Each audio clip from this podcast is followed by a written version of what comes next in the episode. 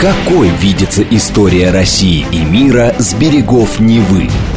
Авторская программа петербургского историка Сергея Виватенко «Виват. История». Самые яркие и самые загадочные страницы прошлого, судьбы людей и империй, великие достижения и потрясения от древних времен до современности. «Виват. История». Программа предназначена для лиц старше 16 лет.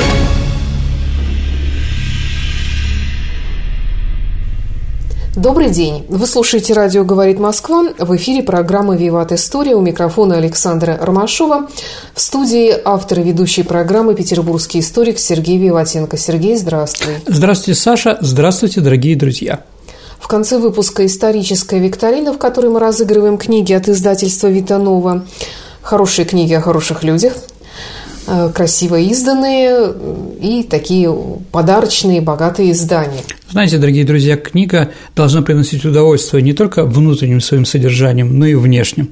А вот, поэтому книга очень красивая, интересная, ее, правда, приятно читать и даже в руках держать. Ну, в руках держать ее приятно, правда, они тяжелые, по весу тяжелые книги. Сашенька, если вы помните, учебник истории КПСС тоже был тяжелый, но в руках его держать было не очень приятно. Итак, сегодня у нас темы эсеры. Э, мы поговорим о том, откуда взялась эта партия и куда делась потом. Саш, а почему такое название эсеры? Социалисты, революционеры. Да, это аббревиатура, да? дорогие друзья, С и Р. Сейчас у нас «Справедливая Россия» так именуется. Да, иногда. конечно, они очень похожи. Я шучу, дорогие друзья. Итак, это революционная партия, социалистическая партия, как мы уже с вами решили. Если говорить фундамент истории философского мировоззрения тех людей, которые там были, то, то это, наверное, они опирались на Чернышевского, Петра Лаврова, Помните, Саша, у нас была улица Петра Лаврова, да? Конечно. Вот, там, ну, такого Михайловского. А проект программы партии, если мы уже говорим, да, был в мае 1904 года опубликован в газете «Революционная Россия». Ну, автор ее был такой главный теоретик партии Виктор Чернов. Потом его избрали главой России, главой нашего государственного учительном собрания. Ну, правда, он проправил нашей страной два часа. После этого мотор Железняк сказал, что Караул устал. Вижу по твоему лицу, Саша, мы сделаем передачу про разгон учительного да. собрания. Я чувствую, об этом надо. Но эсеры – это наследники, притом прямые наследники народничества. То есть те же люди? А, ну, кого Или еще? только принципы? Принципы, конечно, новое поколение. То поколение было повешено, отправлено на каторгу или ушло за границей. Они новые ну, такой, знаете, там какой-то старый дряхлый человек, да, там, который вот он еще, да, там, 20 партии. лет. Это как в произведении, помните, «Приключения принца Флоризеля», где они играют на смерть, карты кидают, и там да, был один да. такой, который вот самый старый, да, и он уже такой ментор, да, там mm находится неожиданно. А у эсеров такого не было. Конечно, кто-то приходил с ссылки, а вот, кого там, или там Бришко-Бришковская, которая считалась бабушкой русской революции, то есть она была и там, и там, Вера Фигнер, да, отсидев 25 лет в тюрьме, да, она после этого что-то еще активно делала. А вот, но говорит, что она стала лицом партии или ее духом, нет, там уже были другие люди. В чем сущность, да, если они от народников, то они говорили о переходе, возможности перехода России к социализму не капиталистическим путем, минуя капитализм, да. А они были сторонниками демократического социализма, политической демократии, активно работали в профсоюзах, в кооперативах различных, в органах местного самоуправления. А оригинальность эсеровского социализма а, если Саша может сказать двумя словами, да, извините, что, может быть, я немножко, а, скажем так, скажу немножко невнятно, это, наверное, социализация земледелия. То есть помещичье землевладение и Столыпинская реформа ликвидируется, вся земля перестает быть частной собственностью – она передается тем, кто ее обрабатывает. Ну, общине в первую очередь. То есть вот у помещика была земля, Саш, у колоков была земля. Теперь мы эту землю у них отбираем и делим эту землю тех, кто ее обрабатывает, в зависимости от количества людей в семье. Специально есть орган в деревне, да, который решает, кто сколько земли получит, но эту землю нельзя продать, на ней можно только работать то есть такая социализация земли. Саш, это декрет о земле. Угу. Дорогие друзья, надо сказать честно, декрет о земле, хотя написан автор Ленин, но Ленин, конечно, не автор. А автор как раз Чернов. Угу. Это он разработал декрет о земле. А просто большевики, они же рабочая партия, поэтому у них идей про крестьян было мало. Поэтому, когда они пришли к власти, притом вместе с эсерами, с левыми эсерами Спиридонова, да, а, и другими, Прошьян там, они организовали первый совет народных комиссаров, а, и просто Ленин сказал, пожалуйста, ваша идея, мы ее напечатаем. Потом она, правда, появилась в полном собрании сочинений, да, как будто ленинская работа. Нет, Неправда. Даже, Саш, э, мемориальная доска у нас есть на Петровской стороне. Здесь в ночь с 25 на 26 октября Ленин написал декрет о земле. В квартире Красина, по-моему, да? Ерунда. Ничего он не писал. Это не значит, что он там плагиатор какой-то жуткий. Нет, ему просто это было неинтересно. Зачем делать то, что уже лучше делают другие, посчитал Ленин, да? Поэтому он взял эсеровский, эсеровскую программу о земле. Вот что эсеры добивались. Ну, да, давайте еще раз про социализацию земли. Во-первых, это отмена частной собственности на землю. А, во-вторых, переход всей земли э, местные органы самоуправления. И третье, пользование землей должно быть уравнительно трудовым. То есть, да, от количества людей и кто сколько будет обрабатывать. Ну, да. И как это потом работало после революции в результате принятия закона о земле? Ну, это, декрета? это работало до 1928-29 года, пока не пришла коллективизация. То есть местные органы сами распределяли, кто сколько земли имеет. А, то есть от этой реформы выиграли в первую очередь батраки-бедняки, у которых не было земли, ничего. Угу. Ну, это 10-11% от всех крестьян – а середняки, ну, немножко, может быть, увеличили количество, да, а вот э, кулаки от этого проиграли. Но они потом, как и сейчас, брали там у соседа там, да, бабушка с дедушкой уже немощные, говорит, давайте я вашу землю тоже распахаю, и за то, что буду пользоваться вашим участком земли, я вам буду давать определенное количество продуктов. Ну, вы же не можете, да? Они сказали, согласны, но записано на бабушке и дедушке. Угу. Ну, такие вещи, знаете, бывают, да, у нас есть депутаты, у которых ничего нету, они нищие, да, но почему-то очень все хорошо. И у жены там, да, у детей? у детей, у родственников, даже на тещу иногда переписывают, но это опасно, дорогие друзья.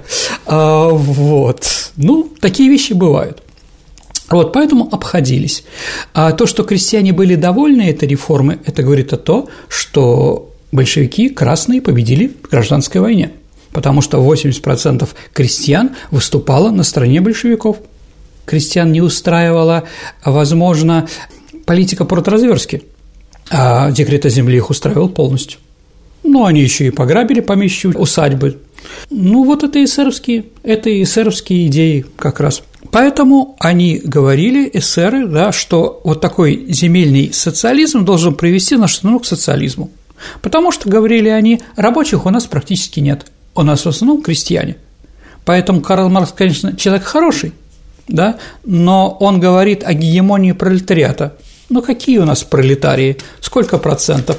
Согласимся, дорогие друзья, что в то время, в то время пролетариев было от 7 до 15 процентов. Россия аграрная страна. Да, в то время Россия была аграрная страна. Это Сталин ее сделал промышленной страной путем коллективизации, и он заставил крестьян, которые были консерваторами, которые не хотели уезжать из своих деревень, но они жили здесь 8-10 поколений, понимаете, да, где как, где больше, да, он их заставил покинуть деревню, потому что жить там стало невозможно. Ну а куда они идут? Ну, строить э, заводы, потому что просто в город сбежать ну, это смешно. А что ты там будешь делать? Ты же безграмотный. А в городе, на заводе нужны люди, которые понимают что-то и в технике, и в математике, да. А, а Люпин, Шариковы, понимаете, да, они не нужны никому.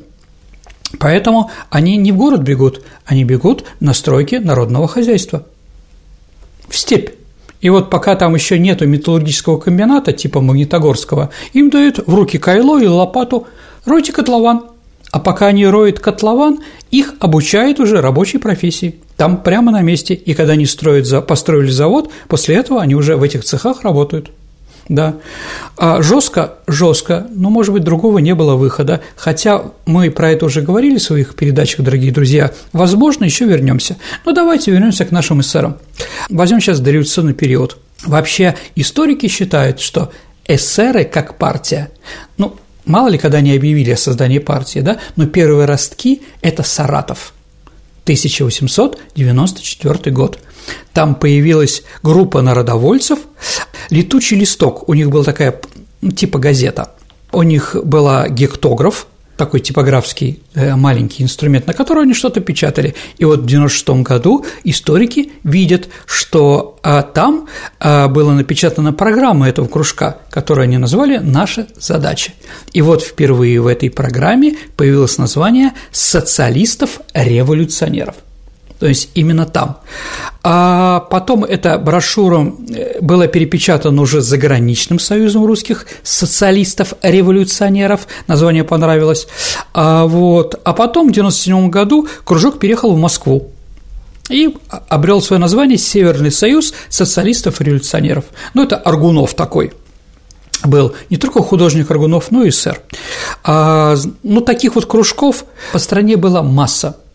То есть все, кто согласны с этой программой были, да, они потом это объявили. В Петербурге, в Пензе, в Полтаве, где угодно. Да. И в январе 1902 года газета «Революционная Россия» объявила о создании партии что они все сложились. То есть туда вошла Северный союз социалистов-революционеров, Южная партия эсеров – и еще Аграрно-социалистическая лига – это народники, которые уехали за границу. То есть вот она объединилась из трех крупных организаций, хотя, конечно, ее поддерживали намного больше. А, ну, в январе они образовались, а в апреле они уже стали известны в нашей стране. Саша, чем у нас, как могут эсеры прославиться? Терроризмом? Конечно, Саша.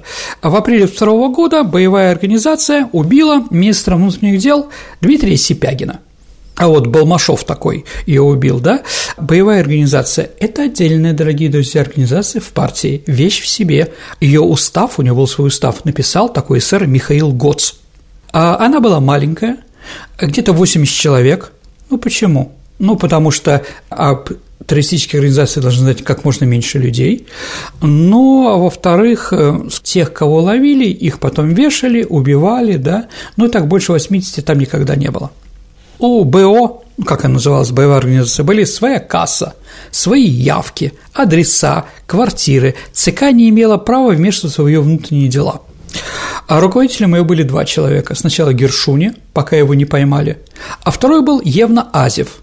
Но это тайная полиция, мы о нем уже говорили. Возможно, даже мы когда-нибудь сделаем передачу о провокаторстве – то есть он получал громадную зарплату, которая была сравнива иногда и больше, чем зарплата министра внутренних дел. А за это, да, за это он говорил полиции, где что происходит. Но договор какой? Вы убиваете, еще раз, это провокаторы, вы можете убивать губернатора, какого-то видного человека, а иногда полицейские говорили, убей моего начальника. Ну да, а то он мне не дает получить новое звание или еще что-то. Да заради бога, как говорится, да, понимаете, только платить. Вот, но Азев договорился с полицией, что не будет никогда покушения на царя. Ну и правда, убивали в большом количестве разных, мы сегодня об этом поговорим, но вы кто-нибудь помните террористические акты против Николая II? Практически нет, потому что, еще раз, боевой организацией руководила полиция. А его брата Сергея? А Сергея, да, Сергея можно. Ну, потому что, а, еще раз, я сейчас скажу такую вещь, да, ну, во-первых, он губернатор Москвы, это немножко другое. Во-вторых, помните передачу про святую Елизавету? Да, да. Про жену. А Сергей был, к нему критически относилась за его ну, скажем, помягче, виды любви, которые он предпочитал, да, относилась церковь, Романовы, ну и часть руководства страны. Так или иначе, да, он был не очень популярный. Но об этом мы еще сегодня поговорим. Эсеры не признавали первую русскую революцию буржуазной. Буржуазия не могла встать во главе революции и даже быть одной из ее движущих сил, по мнению эсеров. У Ленина такие же были идеи. А вот таким образом движущая сила революции, по мнению эсеров, это крестьянство. Вы, Саша, правильно запомнили, что крестьяне – движущая сила, по мнению эсеров. Как называется восстание крестьян? Бунт, конечно. Вот крестьянские бунты, аграрные, аграрный терроризм, как говорили грамотные люди в руководстве эсеров, вот главное направление. Главный политический лозунг – революции, которую придумали они. эсеры – это «Земля и воля». Саш, мы с вами уже слышали такое название. У нас было как минимум две организации с таким названием, да, но они после этого приняли тоже этот же лозунг. И вот 4 февраля 5 года боевая организация эсеров совершает последнее крупное покушение на приближенного к царю человека. Ну, потом еще будет Столыпин и другие, но это не боевая организация делала. Это Иван Каляев убивает э, как раз Сергея Александровича, дядю императора. Когда началась революция в 1906 году, а боевая организация на время была распущена и была заменена так называемыми летучими боевыми группами. Таким образом, Саша, что надо понимать про эсеров и про террористические акты, террор приобрел децентрализованный характер. То есть его не планировали из центра. Каждый импровизировал как мог у себя там, да, если надо кого-то, для чего-то или в отместку чему-то. Вот, поэтому количество актов туристических резко возросло. Эсеры активно участвовали в подготовке и проведении революционных выступлений в городе, в деревне, в армии, на флоте. Ну, одни из лидеров были Московского декабрьского вооруженного восстания на Красной Пресне, выступление в Кронштадте, в Свиаборге, это военно-морская а, база в районе Хельсинки, Гельсельфорса, да, летом шестого года. А также во время революции они активно участвовали э, в организации профсоюзов. В профсоюзах их было очень много, и они были очень популярны. А также они работали на Всероссийском крестьянском съезде, Всероссийском железнодорожном союзе, Почтово-телеграфном союзе, Союзе учителей. Ну, чтобы было понятно, в Совете рабочих депутатов Москвы всего было 92 депутата, а эсеров было 21. Это прилично, потому что очень много было беспартийных. Просто от рабочей какой-то какого-то завода и прочее. А 21 активно говорили, да, мы такие, мы эсеры. А вот, ну, где еще? На Украине они очень были популярны в Екатеринославском, Николаевском, Одесском, Харьковском совете, да, в Севастополе, в Саратове. Ну, конечно, если мы говорим, где вот такое намоленное место – Саша, где вот цитадель такая, да, эсеров, это, конечно, Прохоровская трехгорная мануфактура. И не случайно Прохоровская трехгорная мануфактура – это место, где была Красная Пресня. Именно они там руководили. Ну, понятно, что они интересовались крестьянством.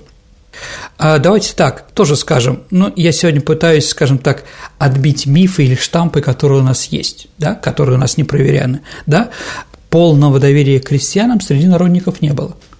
Они многие не доверяли, и в Центральном комитете не было ни одного крестьянина. Если у народников был еще там Андрей Желябов, помните такого революционера, то в ЦК вообще там была интеллигенция, ну, больше никто.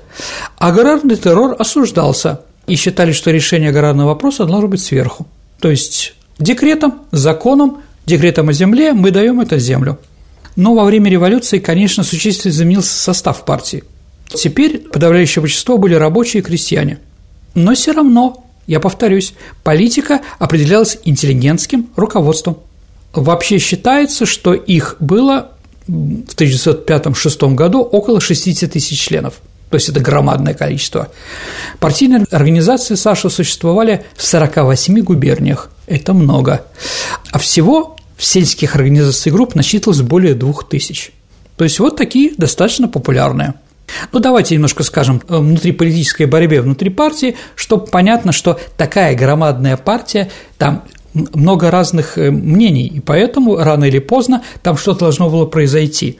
Ну и как бы, да, фракций было много, а в 1905 году из партии вышло ее правое крыло, такие чистые народники, стали партия народных социалистов или НСов, Некрасов ими руководил, а также отмежевалось и левое крыло. Ну, понятно, да? Это союз социалистов, революционеров, максималистов.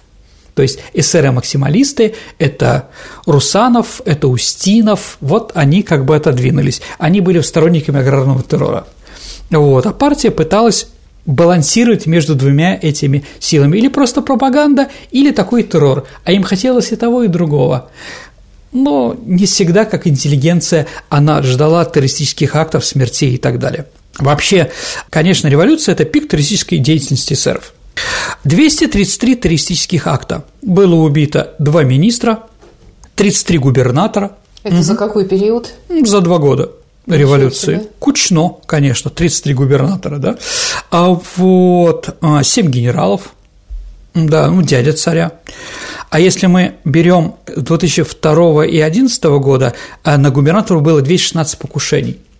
Но еще раз, человека убить не всегда возможно, особенно там экзальтированной женщине, когда это пистолет, да, она может с ним и не справиться жестко, да, поэтому не туда стреляли, не там взрывались, там, да, даже переноска, ну, такой случай а, знаменитый, а привезли бомбы в Москву, и вот, значит, э, мужчина с двумя чемоданами бомб идет по, по-моему, это был э, Курский вокзал, идет по перрону, а человек э, другой бежит к вагону и встречает свою жену.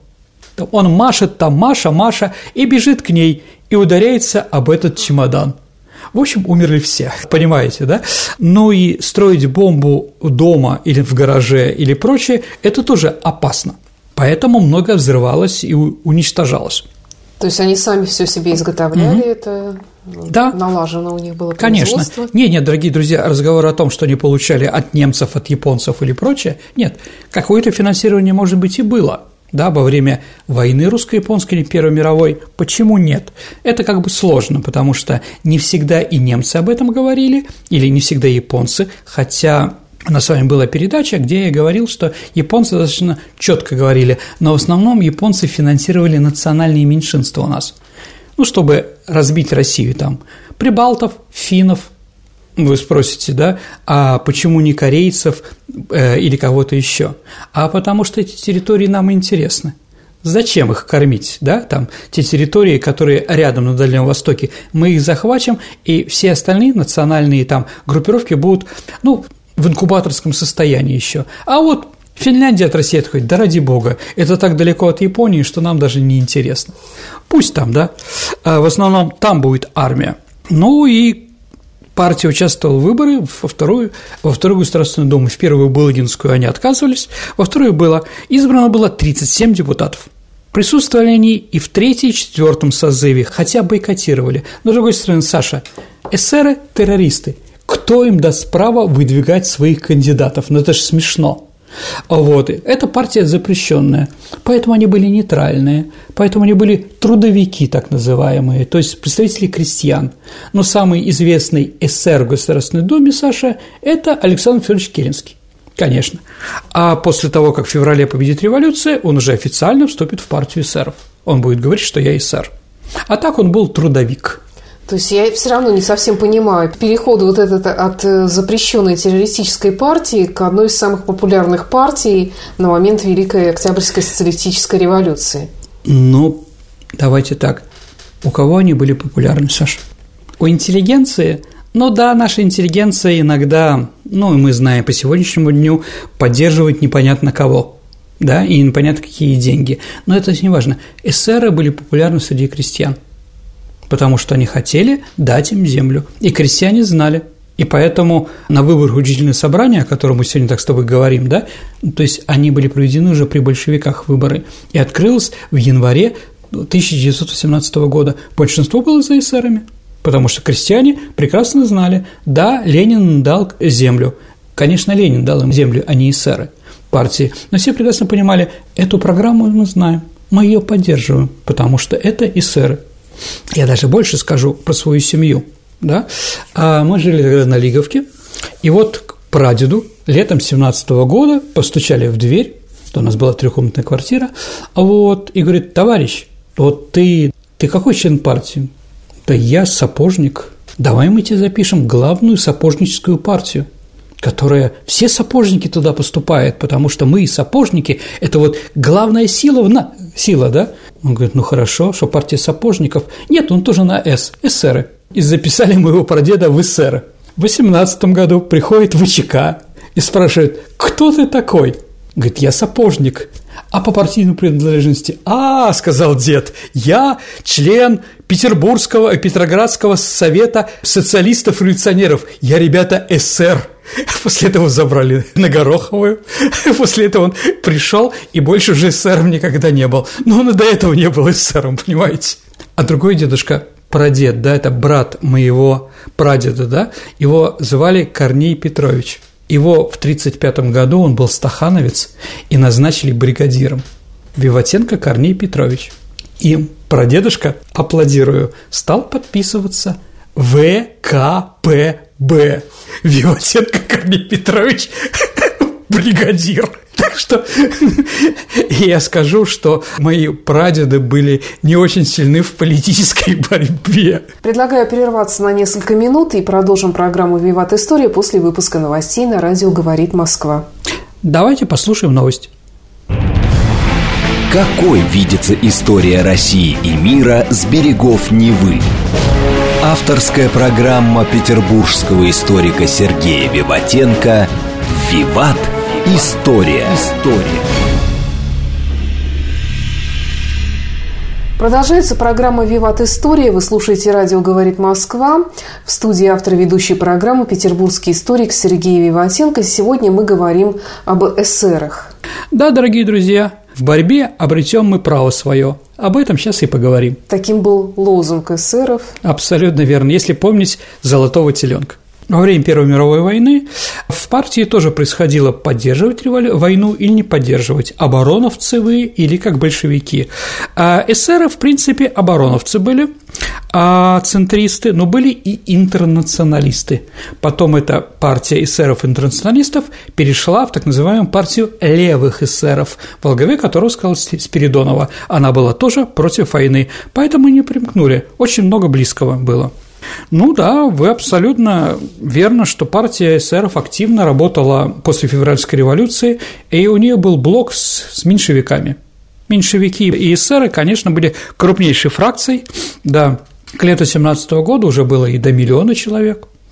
Было 436 организаций в 62 губерниях. На каждом корабле, в каждой роте тоже были эсеры, но ненадолго – а вот на выборах в Первый Петровский совет они получили большинство. Ну, давайте еще раз я напомню, дорогие друзья, Керенский сэр, Чернов, министр земледелия, автор декрета о земле в Временном правительстве, Маслов, да, Авксентьев, министр внутренних дел, ну, да, ну и один из заместителей а, военного министра был Борис Савенков – я думаю, что это имя и фамилия вам достаточно известно по туристическим актам или про, про его писание. Ну, «Конь блед», да, у него э, очень интересная книга о том, что думает террорист перед убийством. Почитайте. Но там было, среди СССР было два активных писателя. Это Борис Савенков, а второй – некто э, Гриневский. А что Саша Гриневский написал? Алые паруса, а, бегущие по волнам. Да, точно, да. тот самый. Тот самый, Александр Грин. Он просто сократил свою фамилию, да, но он был активным а, деятелем эсеровской партии. Да. Ну вот они писали такие, понимаете, да, эсеры, а пишут вот такие, ну ладно, конь блед я еще могу понять, похоже, похоже. А вот бегущий по волнам или тоже алые паруса, ну совершенно про другое. А партия социалистов-революционеров не приняла Октябрьской революции и 25 октября выдвинула ко всем революционным, ко всей революционной демократии России, в которой говорила, что да, надо бороться с безумной, как было написано в этой программе, э, идеями большевиков. Эсеры ушли со второго съезда Советов, но там большинство было за большевиков. Поэтому, конечно, была группа левые эсеры не ушли. Но Комитет спасения Родины и революции во главе с Абрамом Готцем 29 октября поднял восстание в Петрограде. Ну, это юнкера, так называемое восстание. Но они были разбиты. В Москве же это было все жестко. Лидер, ну, мэр города Вадим Руднев СССР, он возглавил Комитет общественной безопасности, и до 2 ноября в городе шли ожесточенные уличные бои. Помните, Саша, Александр Вертинский про это написал стихотворение или песню – я не знаю, зачем и кому это нужно, кто послал их на смерть не дрожащей рукой. Это как раз про ситуацию, про то, что молодежь была уничтожена 2 ноября во время этого восстания. Э, четвертый съезд партии, который проходил в Петрограде уже в ноябре и декабре, после того, как большевики пришли к власти, они исключили из партии левых интернационалистов. Поэтому Спиридонова уже была сама по себе. Еще раз, в учительное собрание они получили 279 мест из 707. А вот их лидер Виктор Чернов был избран головой, главой э, страны, но э, Учительное собрание было разогнано большевиками, а те, кто ее поддерживал, были расстреляны при помощи китайского интернационального отряда, а, и все члены партии эсеров ушли или в подполье и уехали на Волгу и в Сибирь, где подняли а, восстание против большевиков – Комуч, так называемый, или директория, комитет учредительного собрания, да, Комуч, что это такое, да, и вот они начали вести борьбу против большевиков, начинается гражданская война. А вот вот они воюют и прочее, а в то же время они находятся в Петрограде, в Москве, а, то есть их, их не уничтожают, их не закрывают. В марте 18 года в Москве был образован Союз Возрождения России – ну, большевики как-то терпели. 16 мая прошел восьмой съезд Совет партии социалистов-революционеров, который назвал ликвидацию большевистской диктатуры очередной неотложной задачей всей демократии. То есть они как-то параллельно существовали. А Чехословацкий корпус восстания был подготовлен эсерами. А директория правительства, которого министром обороны был назван Колчак, это тоже эсеровская. Правда, потом Колчак захватил власть, и эсеров уже начал стрелять.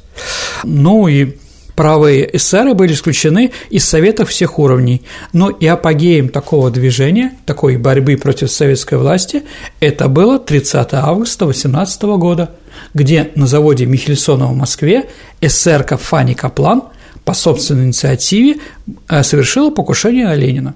Ну, еще раз, 6 июня восстания левых эсеров мы берем за скобки, потому что это к эсерам они уже не имели никакого отношения. А начинается гражданская война, и у эсеров начинается, в общем-то, скажем так, взгляд, кто более опасен, да, демократии, большевистская диктатура или монархисты, с которыми они боролись, или белое движение. Поэтому Саша они принимают решение помогать большевикам – против различных белых организаций, против Деникина, против Колчака, против Франгеля. Поэтому многие эсеры, эсеровцев воюют на стороне красных. А когда была советско-польская война, у эсеров появился лозунг, да, идею «в тылу поляков начинаем террористические акты против них, а сами помогаем Красной армии выгнать поляков с территории нашей страны». То есть, ну вот такие вот интересные вещи, да. Ну и после окончания гражданской войны а уже организовали, ну, скажем так, в Тамбовской губернии восстание под руководством Александра Антонова, Антоновщина. Но это было независимый СССР, то есть это не значит, что из Москвы было организовано это восстание. А мы сегодня об этом, может быть, поговорим. Большевики решили, в принципе, а, ликвидировать партию эсеров. И в 21 году Центральный комитет эсеров практически прекратил свою деятельность, потому что а, некоторые члены ЦК, которые были избраны на четвертом съезде, погибли, ну, Тетеркин, там, Коган, а другие вышли из состава ЦК, не согласны, это Буреева, а, Ракитников, Сунгин, по-моему, неважно. Кто-то уехал, как Чернов, Зензинов, да, из России, а оставшиеся все были арестованы, сидели в тюрьмах. Когда было Кронштадтское восстание, я об этом не говорил, но эсеры разработали план военного вторжения – вместе с демократическими, э, с Францией, Великобританией, но все равно это было вторжение. В 22 году прошел судебный процесс, в котором, э, который был над членами ЦК социалистов-революционеров. Э, Они были приговорены к смертной казни за организацию убийства большевистских лидеров, ну, таких как Урицкий, СССР Канегисерова убил, Володарский, покушение на Ленина, но мы сейчас, дорогие друзья, поговорим, что это не было разработано Центральным комитетом, потому что там было слишком много местного самоуправления, ну и прочее. Да, их э, пытались расстрелять, но потом дали пять лет, многих освободили, но, в принципе, с 25 года уже ни одного человека на свободе в Центральном бюро или в Центральном комитете не было. Они были уничтожены. Но эмиграция, ну, они ушли и организовали там борьбу. А даже два съезда произошло за границей партии эсеров в 23-25 году, но потом все меньше и меньше смогли влиять на что-то, и к 50-м годам эсеровская организация полностью закончилась. Ну, умерли последние лидеры. Все. Сергей, давай все-таки вернемся к террористическим делам эсеров. Вот интересная тема, мне кажется. Ну да, дорогие друзья, Ну, давай так, Саша. Э, террор разный. Поэтому мы разъединяем котлеты и мухи, как говорит глава нашего государства. Есть политический террор, да, который мы все знаем, а есть местный террор. А также для эсеров были такие термины – военный террор, ну, против генералов, которые там расстреливают, тюремный террор, какой-то а, вертухай выпорол какого-то человека или унизил в тюрьме, после этого его ждут около его дома и вместе с семьей или в одиночку его уничтожают. А экономический террор – аграрный или фабричный. То есть все это, скажем так, различные виды террора, но и сэры все это видели. Но аграрный фабричный террор включал в себе убийство и избиение помещиков, управляющих, директоров фабрик, мастеров, а, ну и причинение еще экономического ущерба. Ну, сжигание помещичьего усадьба, а, потравы их полей, а, порча станков – это тоже террористы. Сторонниками такого вида террора являлись так называемые максималисты, о которых мы уже говорили – Сами же эсеры, работающие в деревне, неоднократно поднимали вопрос о включении аграрного террора в практику партии, но до конца, до 17 года он так и не был принят, хотя они этим пользовались достаточно хорошо. Для совершения актов так называемого центрального значения, как они говорили, а наиболее заметных, значительных фигур да, в российской политической элите да, или элите имперской да, а была организована еще раз боевая организация – на заседании ЦК эсеров в седьмом году а, доклад был представителя военной работы, в котором говорилось, что надо убивать провокаторов, генералов, а, значит, да, этим должны совершаться боевые дружины местных организаций. Да, в армии должны их убивать солдаты или э, посредством волонтеров – то есть не сама организация, они находят человека, который ненавидит этого человека, ну и помогает ему с оружием и прочее. А Вера Фигнер, но она жила до 45 -го года, дорогие друзья, или до 41-го, то есть она больше 90 лет прожила. И вот она, уже находясь на пенсии, писала о причинах перехода партии социалистов-революционеров к террору. И в чем, значит, да, она отмечала, чем ее отличие террора народной воли, которая она тоже была до 83 года, пока ее не арестовали, да, от эсеров, тем, что э, эсеры имели цитата, «некое количество промышленных рабочих имели точку опоры в крестьянстве. Тем не менее, революционный темперамент и повышенная чувствительность к насилию и произволу правительства не допускали выжидания. Она говорила сразу, да, сразу устраиваем ответ. Угу. И она говорила, что если мы берем Желябову и других, то это, наверное, розовый период терроризма. Но сейчас мы говорим о розовом периоде, да розовый цвет немножко другое, да? А вот она говорила, розовым были люди – они были идеалисты, не знавшие ни жизни, ни народа, в который шли для пропаганды. Розовым представлялась революция, и поэтому она говорит, общий тон социалиста-семидесятника был мягкий, белых перчатках. Вот, у них не было личных острых переживаний, у эсеров другая психология человека. То есть а, человек испытал ряд насилий над собой, да, и видел сцену унижения человеческой личности и был свидетелем кровавых расправ. Поэтому на протяжении 30 лет темперамент революционера изменился.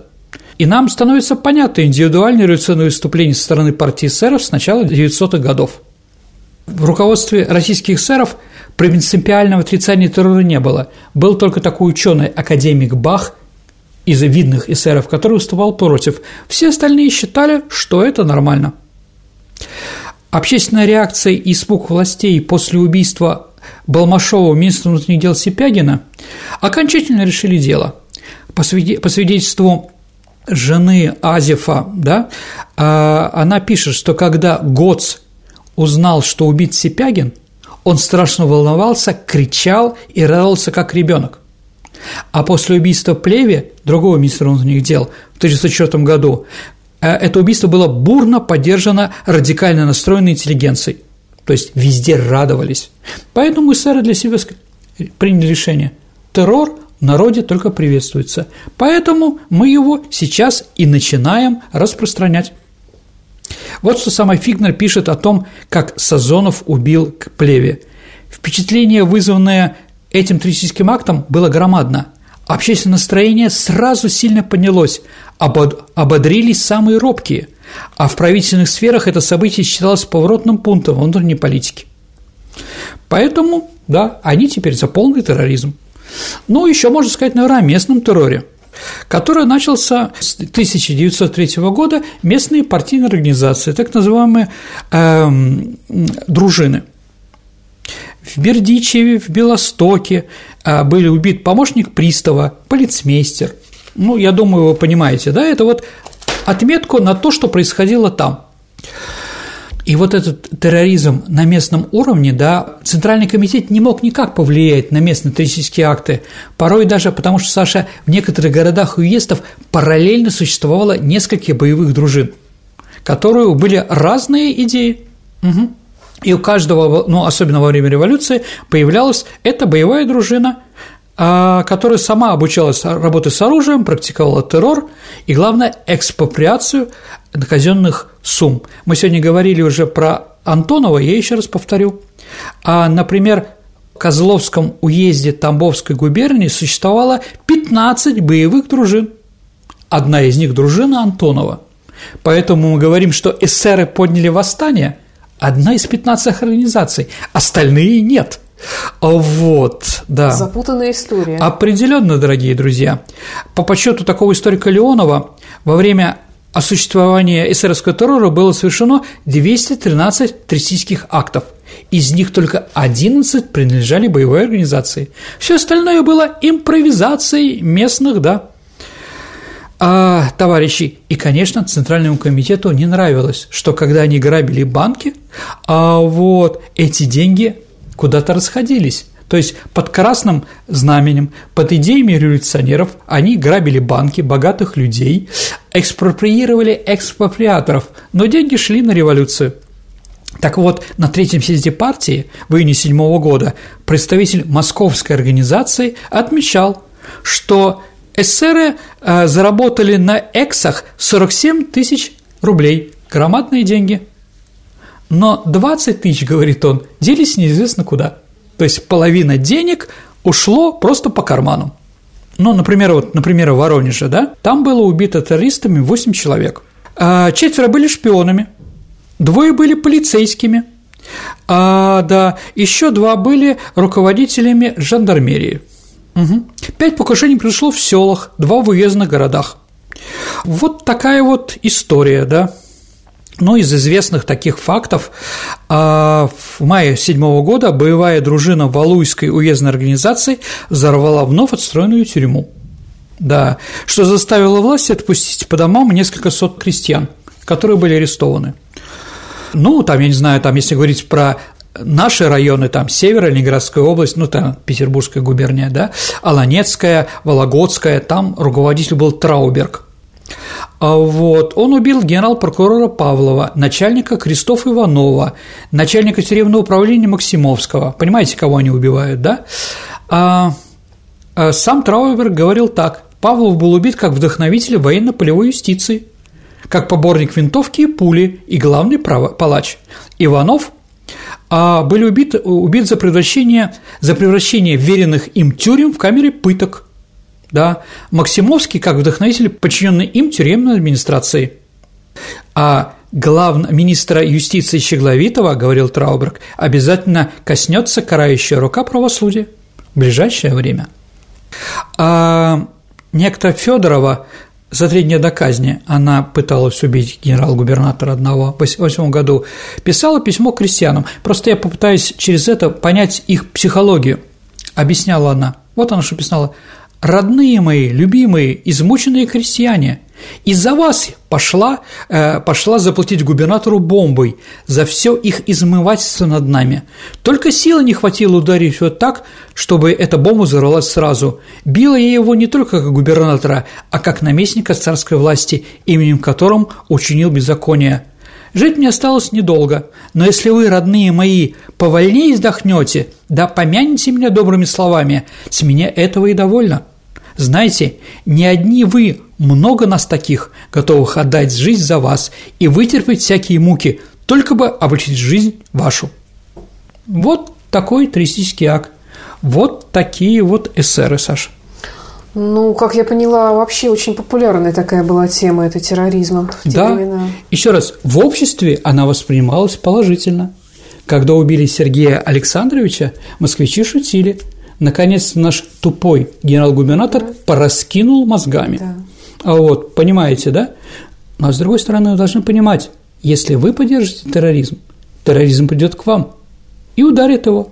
Поэтому те, кто так шутил в 1905 году, через 30 лет, через 30 лет, когда они были арестованы и репрессированы, да, извините, вы сами в обществе как интеллигенция, а интеллигенция уважительная, да, они же грамотные, вот своим отношением к терроризму и привели террористический, да, террор, который государство устроило вам в 1937 году. Не бывает просто так, да, не бывает лунтика «я родился» и ничего до этого, да, когда мы говорим о репрессии 30-х годов, они напрямую ведут к революционной борьбе, которая была 30 лет тому назад. Поколение практически осталось. То же самое. Но это же не только российская такая Нет. Нет. ситуация. Ну, как, ну, в России всегда все пере, переделается в какие-то радикальные и очень, э, скажем так, резкие, э, в, резком, в резком направлении все это. К сожалению, это так, дорогие друзья. Вот эсеры, вот террористические акты. Я сегодня попытался вам познакомить с этим. Я подумала, что, может быть, просто и такого понятия, как терроризм, не было, и просто это было убийство неугодного человека, который был да, да, плохим. Конечно. Но слово террор это, как стало известно, во время французской революции. Террор против, да, ужас, ну, переводится, да, угу. а против определенных классов и прочее, да, и население в основном поддерживало эти террористические акты. Сейчас, слава богу, террористические акты не поддерживаются обществом, да, потому что накушались 90-ми годами, да, увидели все эти ужасы, которые происходят от террористов, когда страдают простые люди. Да, но сто лет назад это было совершенно по-другому. И сэры этим пользовались. Все равно я пытаюсь понять разницу между террористическим актом, вот в моем, например, понимании, это то, что произошло, скажем, в петербургском метро э, несколько лет назад. Понимаете, сейчас террористические акты – это тоже вид бизнеса. Но руководители там найдут человека, психопата или фанатика какого-то, шахида, называйте как угодно, все равно, да, и его руками они решают свои какие-то вещи, политические Но тут и прочее. вообще абсолютно невинные люди. То да. есть это не, не убийство конкретного неугодного человека. А революционеров было неважно это. Помните Сталин? Лес рубит, щепки летят. Поэтому Софья Перовская могла взорвать железнодорожный состав не тот – да, или во время тысяческого акта погибли просто зеваки, простые люди. Ну, что делать? Они своей кровью а, окропили святое место революционной борьбы. Да. Нам, конечно, жалко, что кто-то погиб, ну и что? По-другому просто до царя не добраться, извините, дорогие друзья. Поэтому мы, да, если на корабле, где тысяча пассажиров, один враг, мы потопим этот корабль, этот враг пойдет вместе, а остальные будут святые жертвы, опять-таки, скажем так, деятельности власти, потому что они погибли, не потому что они виноваты, а потому что власть нас заставила потопить этот корабль. Ну, я примерно говорю. Спасибо, Сергей, за интересную историю. Ну а теперь наша традиционная историческая викторина, в которой мы разыгрываем книги от издательства «Вита Нова». А, давай вспомним прошлый выпуск. У нас э, вопрос был от программы, остался про взятие Измаила. Абсолютно верно. А вопрос был, Саша, такой. Александр Васильевич Суворов выбрал это музыкальное произведение в качестве марша 11-го гренадерского фанагорийского полка, шефом которого он был. Так с этим маршем они Измаил и штурмовали. Я просил назвать композитора и музыкальное произведение – Саша, ну, что там против? Ну, в прошлый раз я тебе даже это спела, сейчас я не Умница. буду повторять. Но, тем не менее, конечно, это турецкий марш, так называемый Моцарт. Моцарт, Моцарт турецкий марш. Да. И, конечно, у нас есть масса правильных ответов. Победитель Наталья Аржанова. Наши поздравления. Ну, а теперь новый вопрос. А такой врач СССР Донской уже в возрасте, в 50-е годы, вспоминал. «Помню, Похлопал ее по плечу и сказал, «Пойдите-ка проспитесь, милая. Он не Марат, а ты не Шарлотта Карде». Собеседница не прислушалась к мнению Донского. Назовите фамилию собеседницы. Ваши ответы присылайте на наш электронный адрес радио Виват собака Mail.ru либо в личном сообщении Сергею Виватенко или мне, Александре Ромашовой, э, вступив в наше сообщество ВКонтакте. Спасибо, Сергей. На сегодня все. Это была программа «Виват История». До встречи в эфире.